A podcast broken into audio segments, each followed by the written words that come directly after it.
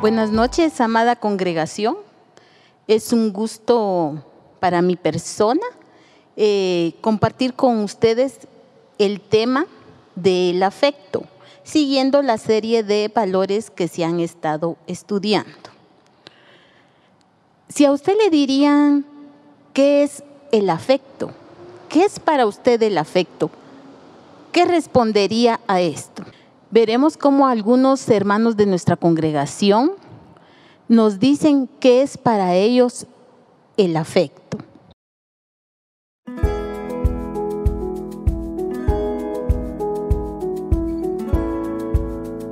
El afecto es un sentimiento que conlleva a la persona de una persona a otra o de una persona a una cosa. Este sentimiento eh, despierta también el interés, la armonía y el gozo hacia lo que nosotros le tenemos afecto. Para mí, afecto es dar abracitos bien fuertes con todo mi cariño. El afecto es un sentimiento positivo en el cual podemos reflejar aprecio para las personas que son importantes para nosotros. Esto lo podemos demostrar mediante gestos, expresiones o incluso hechos en nuestro diario vivir. Afecto para mí es recibir un mensaje y preguntar cómo están. Afecto para mí es recibir y dar abrazos. Afecto para mí es recibir una llamada o hacer una llamada y preguntar cómo están, cómo les va. Significa querer a alguien, sea una persona, apreciarla, amarla.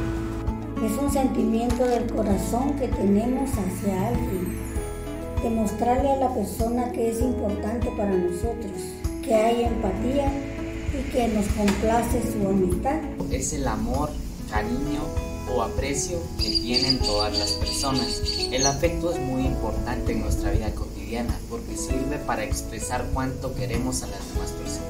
Para mí, afecto es ayudarme, cuidarme, darme besos y abrazos. Adiós.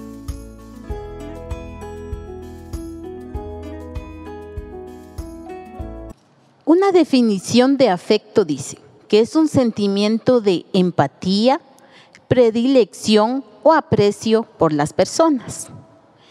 En la RAE también encontramos otra definición de lo que es afecto.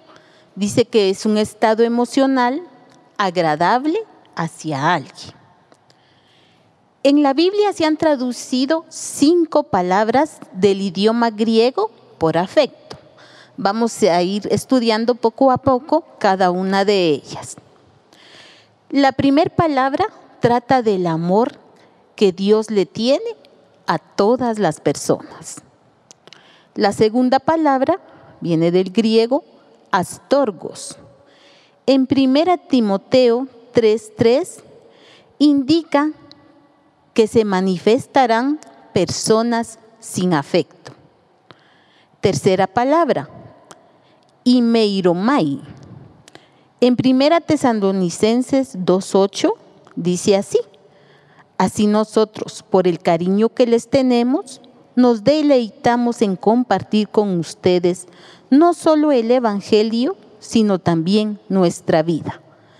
Demuestra un sentimiento positivo. Aquí dice que toda persona tiene necesidad de afecto. Y usted ¿Tiene necesidad de afecto? La cuarta palabra es paranoución. En Filipenses 2.1 nos dice que aquí denota un afecto específico, un sentir, un estímulo, es una unión con Cristo, algún consuelo, es un compañerismo entrañable. La quinta palabra es Filadelfia. En segunda de Pedro 1.7, Pedro habla de la siguiente manera. Dice, y añadir a nuestra fe ciertas virtudes, a la piedad, afecto fraternal, y al afecto fraternal, amor. En este caso vamos a tratar especialmente el afecto que se tiene entre los miembros de una familia. Para ello vamos a estudiar ocho principios bíblicos acerca del afecto. El número uno, el principio dice así, expresa tu amor, no te inhibas. Esto está basado en Romanos 12:9, que dice, nuestro amor debe ser real y sincero. La nueva traducción viviente tiene una definición que en lo particular siento que la podemos concebir de una mejor manera. Y dice así, no finjan amar a los demás, ámenlos con sinceridad. La familia es donde nosotros debemos de mostrar el afecto, porque es nuestra primer casa. Primero vamos a trabajar en lo interior, que es nuestra familia, ya luego podemos externar para afuera lo que es el afecto. En la familia nosotros debemos de manifestar acciones que apunten desinteresadamente el bienestar de todos los demás. En este tipo de, afecto, nosotros, por ejemplo, tenemos un amor natural. Por ejemplo, yo amo a mi papá porque es mi papá. Eh, usted ama a su mamá porque es su mamá. Amamos a nuestros hijos porque son nuestros hijos. Aquí podemos nosotros ver que existe un componente biológico, podemos decir un parentesco por consanguinidad. Yo les invito a que nosotros sintamos un amor sincero por nuestra familia, que nuestras palabras vayan de la mano con nuestras acciones. El segundo principio dice así, ama profundamente y con el amor del Espíritu Santo. Filipenses 2.1. ¿Quieren consolarme mostrándome cuánto me aman? ¿Compartimos el mismo espíritu? ¿Me tienen verdadero afecto y compasión? Nosotros en casa debemos de amar a cada miembro con ese amor dice la palabra, con que nos ama el Espíritu Santo. Muchas veces cada uno de nosotros ha sentido ese amor tan especial del Espíritu Santo que nos toca y especialmente cuando estamos en intimidad con Dios. Pues de esa manera que nosotros sentimos ese afecto especial, de esa manera nosotros tendremos que amar a cada miembro de nuestra familia. Les voy a contar eh, una anécdota de un amor especial. Hace, hace varios años, cuando mi hijo era pequeñito, nos estábamos recostados en la cama viendo televisión.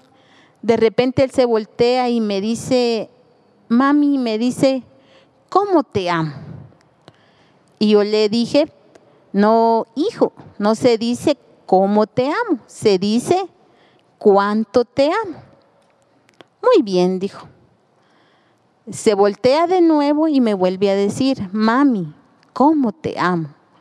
Le volví a decir, no, mi hijo, es cuánto te amo, porque estamos hablando de cantidad. Y él se sonríe y me vuelve a decir, mami, ¿cómo te amo? Entonces yo le dije, ¿cómo? ¿Cómo? Y él me respondió, como no te imaginas. De esa manera, nosotros debemos de amar a cada ser querido. El tercer principio dice, entrégate sin reservas. En Primera Tesalonicenses 2.8 dice de la siguiente manera, así nosotros por el cariño que les tenemos, nos deleitamos con ustedes en compartir no solo el Evangelio de Dios, sino también nuestra vida. nosotros debemos de entregarnos sin reservas. Póngase usted a pensar, ¿qué significa la palabra sin reservas? ¿Qué tanto afecto siente usted por su ser querido? ¿Que está dispuesto usted a sacrificar algo por cada uno de ellos? Usted puede decir, ¿qué tan grande es el afecto hacia mi papá? Que yo pudiera, por ejemplo, obedecerle cada vez que él me habla. Usted puede decir, ¿qué tan grande es mi afecto por mi hermano? Que puedo sacrificar algo por amarle, por servirle. También usted puede decir, qué grande es mi afecto por mi suegra. Sí, claro, las suegras también hay que darles afecto. ¿Qué tanto está usted dispuesto a sacrificarse por los demás? Vamos a ver el siguiente principio. El siguiente principio dice así, participa de las alegrías de los demás. Cualquiera puede decir, bueno, participar de las alegrías de los demás es como ir a una fiesta, eh, es asistir a algo bonito, pero a veces cuesta. A veces cuesta porque tenemos envidia a la esposa, al esposo o a cualquiera de nuestros hermanos. Pero el Señor nos habla para que nosotros podamos celebrar las alegrías de cada miembro de nuestra familia. En nuestra familia también nuestros seres queridos pueden tener éxitos, pueden lograr ciertas bendiciones y nosotros tenemos que alegrarnos con lo que a cada uno de ellos les pasa. Muchas veces algún miembro de, la casa pues lo llaman, puede ser un hermano y le dicen, mire, le vamos a hacer un homenaje a su hermano por tal situación. Y a veces entre hermanos hay un poquito de competencia o un poquito de envidia, pero la palabra dice que nos debemos nosotros de alegrar con cada triunfo con cada bendición que pase en nuestra casa. Hace poquito yo tuve la bendición de ver a mi hija graduarse en la universidad. Pues todos los hermanos estábamos contentos, ¿verdad?, con el logro que ella había obtenido.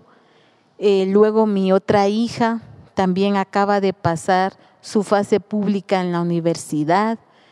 Y todos nos alegramos con esos triunfos. También estábamos ahí con ellos un poquito eh, nerviosos, esperando que nuestra hija nos diera la noticia que si había ganado o que si había perdido.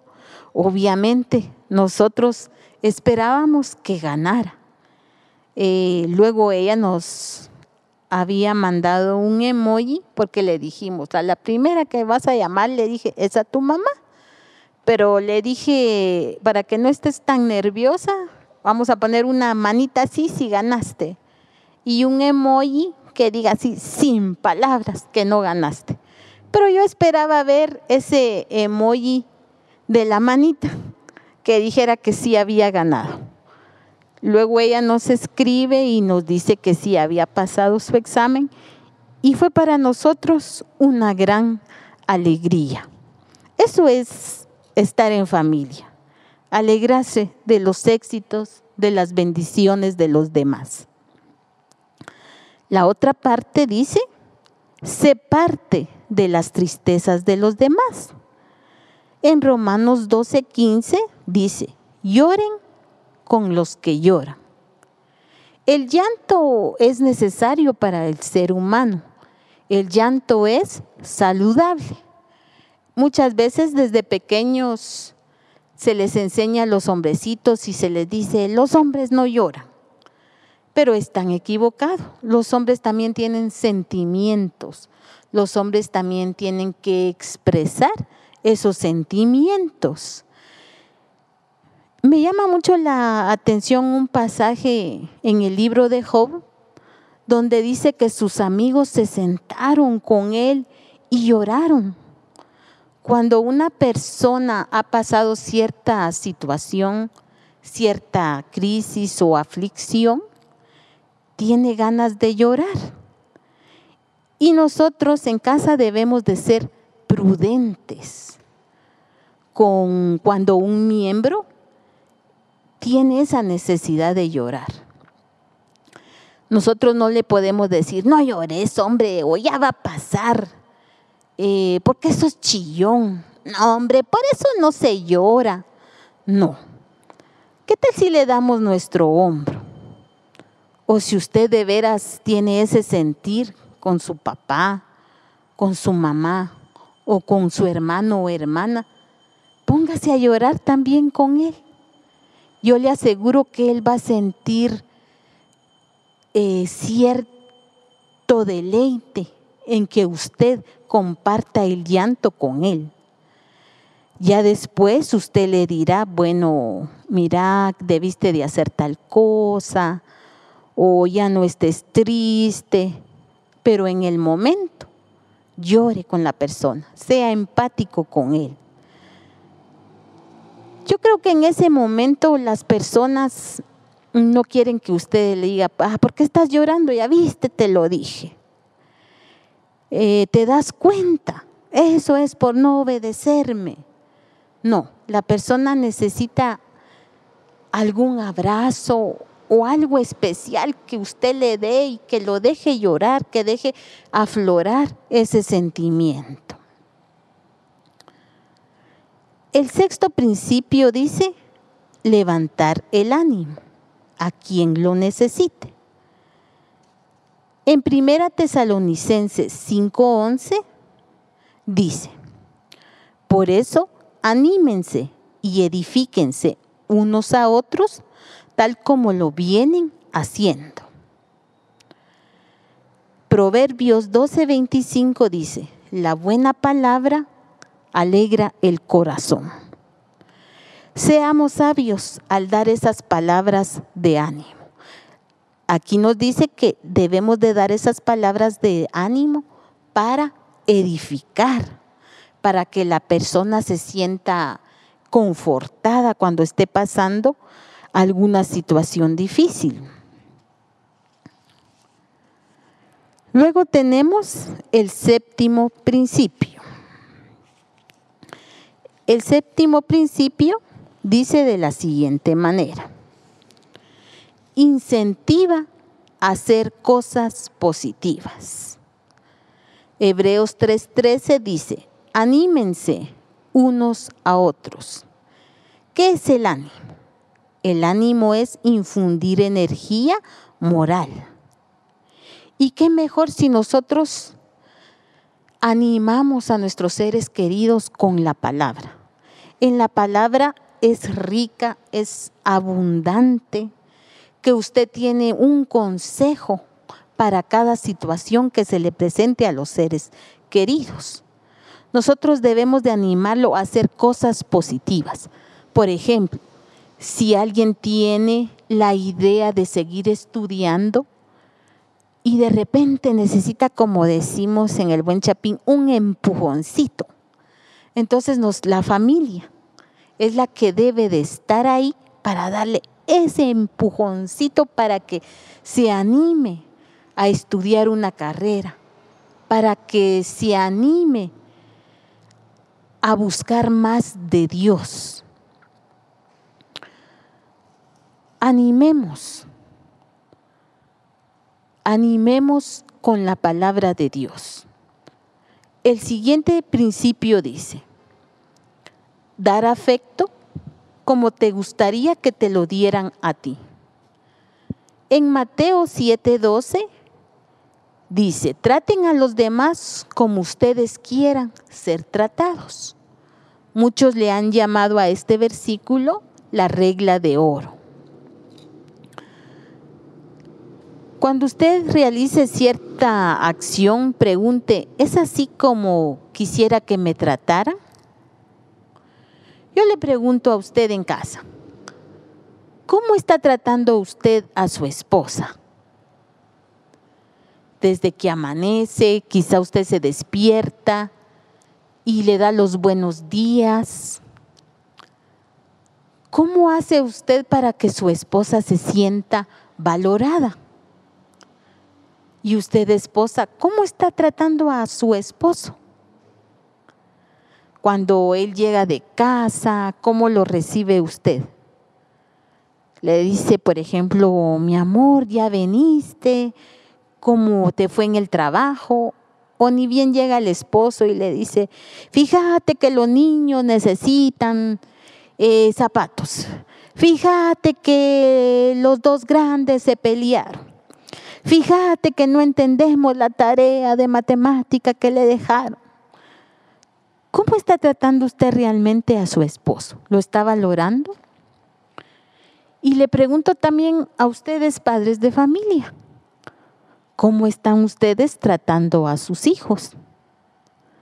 ¿Los respetan? ¿Los están disciplinando en amor? Hoy en la mañana vi una noticia muy, muy triste aquí en la antigua Guatemala, donde un chico tomó la decisión de suicidarse. Y el papá solo explica que estuvo platicando con él y luego cuando lo estuvieron llamando, pues el chico ya no respondía. Entraron a, a su dormitorio y ya lo encontraron pues muerto. Y yo me preguntaba por qué este chico tomó esa decisión. Muchas veces se toman esas decisiones porque quizá nosotros los padres no estamos tratando bien a nuestros hijos. Tratarlos bien quiere decir que ellos tengan esa confianza de venir a nosotros contarnos sus problemas, contarnos sus inquietudes, contarnos sus sueños, porque ellos dicen, si le cuento a mi papá, él me va a apoyar, él me va a animar. Si le cuento a mis hermanos, me van a animar, van a estar conmigo. Pero ¿qué si pasaría cuando un chico, por ejemplo, cuenta algo en casa, cuenta un sueño, y todos los demás pues se ríen de él o le dicen no lo vas a lograr. Esas cosas muchas veces se guardan en el corazón. Tratemos a nuestros seres queridos como nosotros quisiéramos que nos trataran a nosotros. En lo personal a mí me gusta que me traten bien, ¿verdad? Que me saluden con amabilidad, que a veces le traigan a usted un regalito, que lo inviten a tomar un café. Esas son cosas que a todo ser humano les gusta. Pero recuerde que primero nosotros debemos de tratar con ese afecto especial a los demás. Cada uno de estos principios nosotros los debemos de practicar. Primero en casa y luego en la calle, como dice el dicho Chapín, candil de la calle, oscuridad de la casa. Nosotros no debemos de ser así. Nosotros primero tenemos que mostrar ese afecto especial en nuestra casa. Alguno de ustedes se preguntará, miren, yo sí trato de amar a cada miembro de mi familia, pero yo siento que ellos no me aprecian, yo siento que ellos no me valoran. Y a veces resulta que sí lo valoran, sí lo aprecian, y lo que sucede es que no se están comunicando bien en cuanto al afecto. Entonces yo les voy a hablar de los lenguajes del amor cómo usted puede mostrar su afecto según Gary Chapman. Hay cinco lenguajes del amor. ¿Para qué nos va a servir esto? Esto nos va a servir para que usted pueda dar ese afecto a cada miembro de la familia como él quiere que se lo den. No es como a usted le parece darlo, sino es que la persona se sienta amada por usted. El primer lenguaje del amor es palabras de afirmación. Hay algunas personas que prefieren ser amadas por el oído, es decir, les gusta que les digan frases como te amo, qué bien te ves hoy, qué hermoso estás. Les gusta que les digan palabras agradables al oído. Yo les voy a mostrar, por ejemplo, aquí un osito este osito dice, te quiero. A veces a muchos de nosotros nos cuesta decir esas palabras porque no es nuestro lenguaje del amor. Pero si a nuestros seres queridos les gusta de esa manera, nosotros debemos de tratar de darles ese afecto como a ellos les gusta. Y si a nuestro esposito les gusta que usted le diga palabras bonitas, pues dígale esas frases bonitas. Si a la esposa le gusta que le digan palabras y frases agradables, pues aprenda a darle esas frases agradables. El otro lenguaje de amor es tiempos de calidad. Tiempo de calidad. El amor aquí se expresa con una verdadera atención hacia nuestro ser querido. Es tener una conexión real en ese momento con la persona. Por ejemplo, aquí nos pueden ayudar mucho los viajes familiares. Usted decide pues ir un día de campamento, un día a la playa, para que todos puedan disfrutar de, de ese viaje. Pero también pueden haber momentos especiales con cada miembro de la familia. Por ejemplo, que un hijo le diga a su mamá, mira mamá, te invito a almorzar, pero que vaya solo el hijo con la mamá y pasen un rato agradable.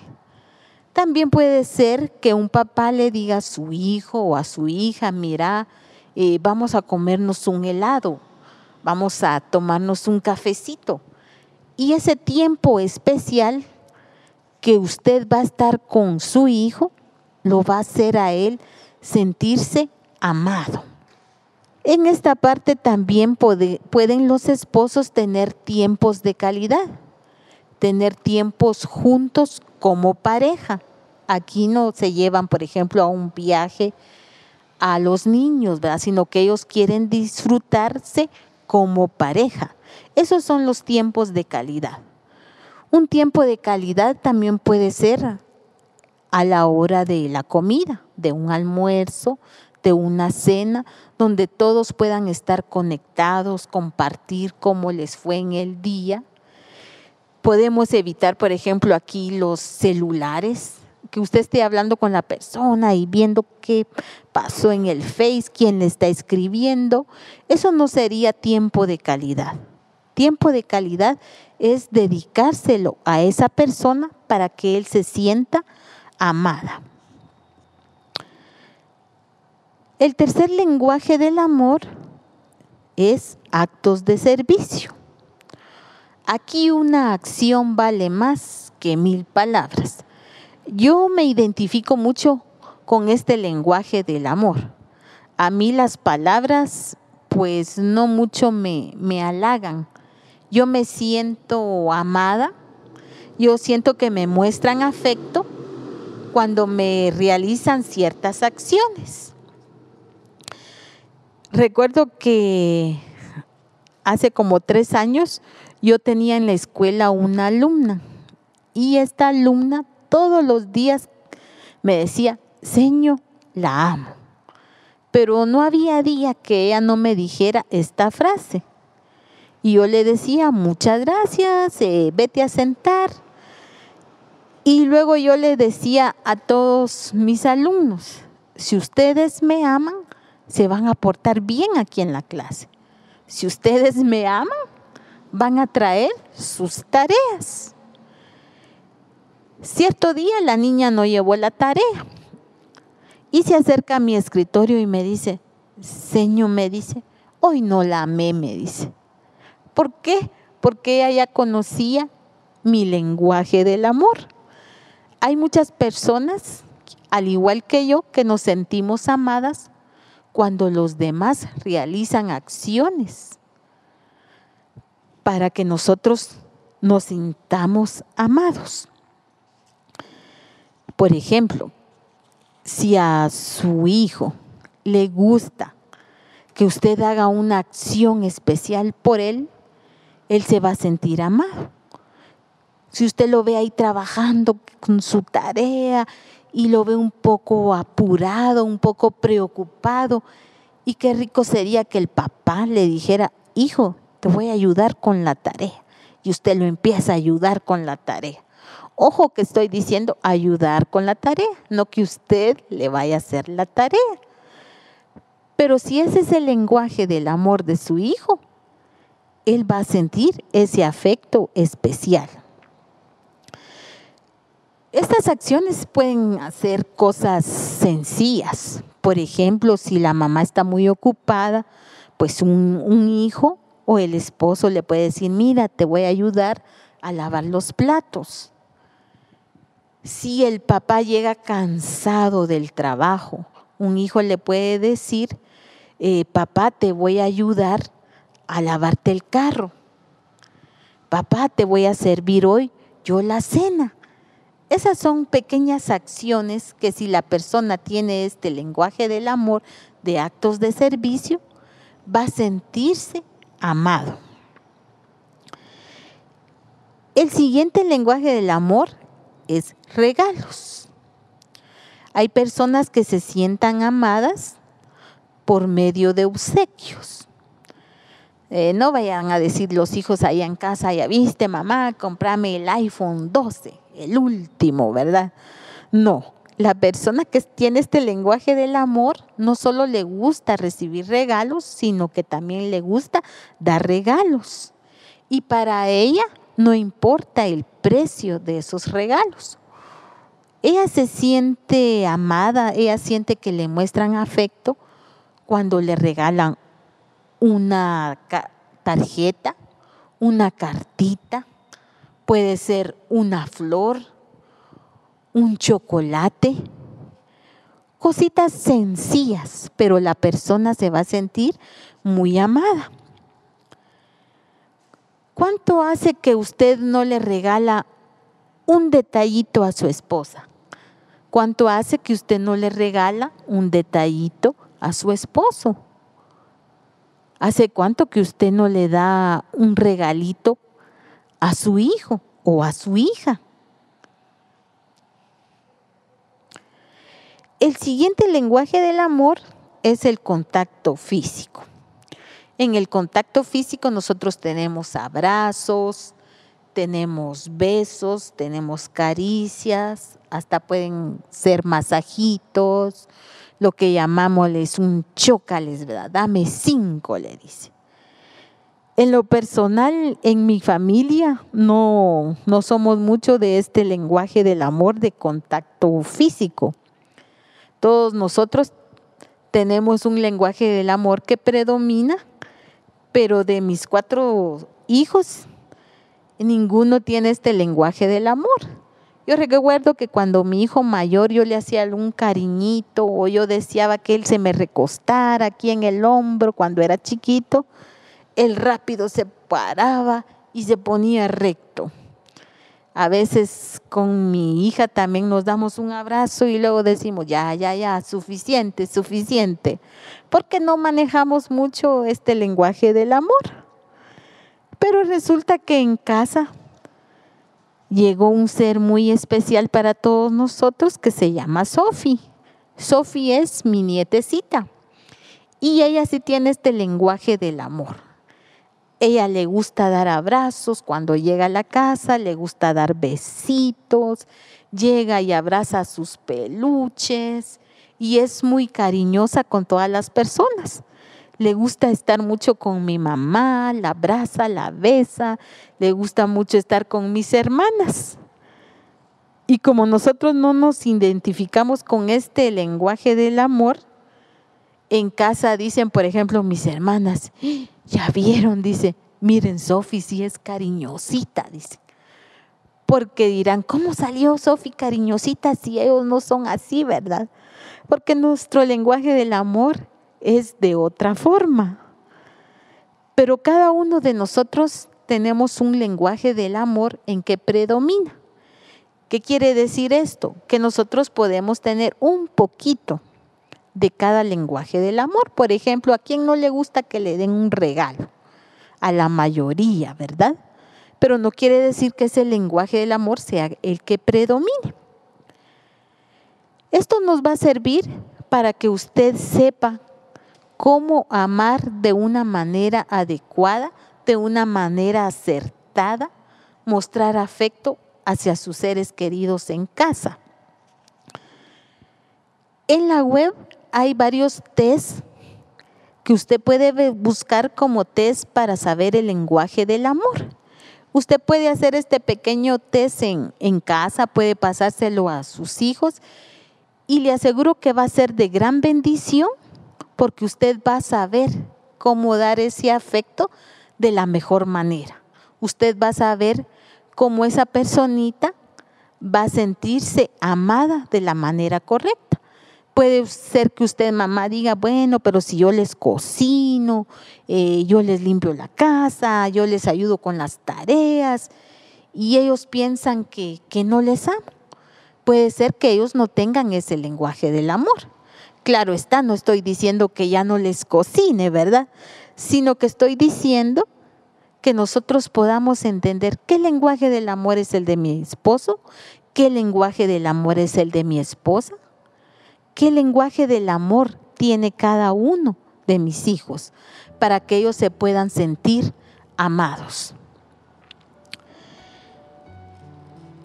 En esta noche yo quisiera que en casa reflexionáramos. ¿Cómo estoy yo dando ese afecto a mis seres queridos?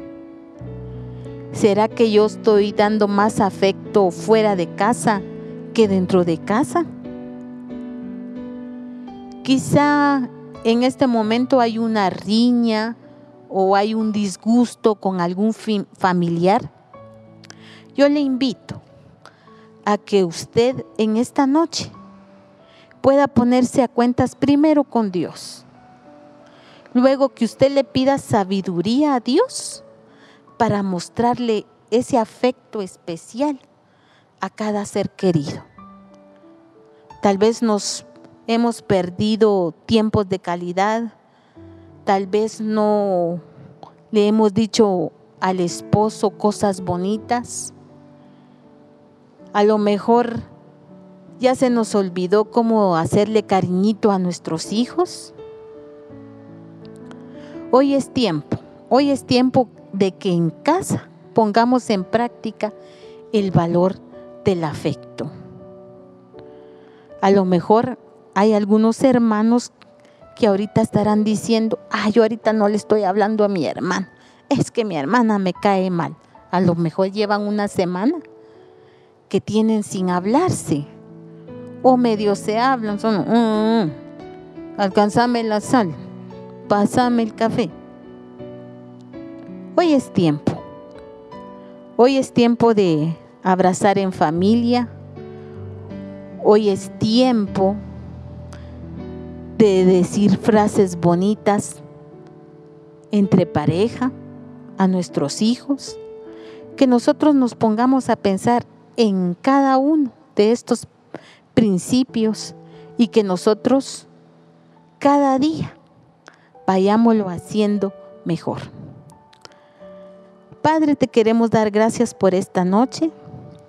Te suplicamos, Señor, que tú nos guardes, que tú tengas cuidado de cada uno de nosotros, que tú nos ayudes a dar ese afecto, Señor, en casa, a cada miembro de nuestra familia.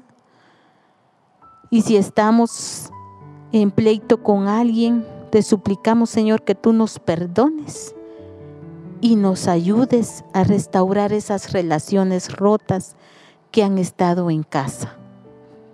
Te agradecemos todo en el nombre de Jesús. Amén.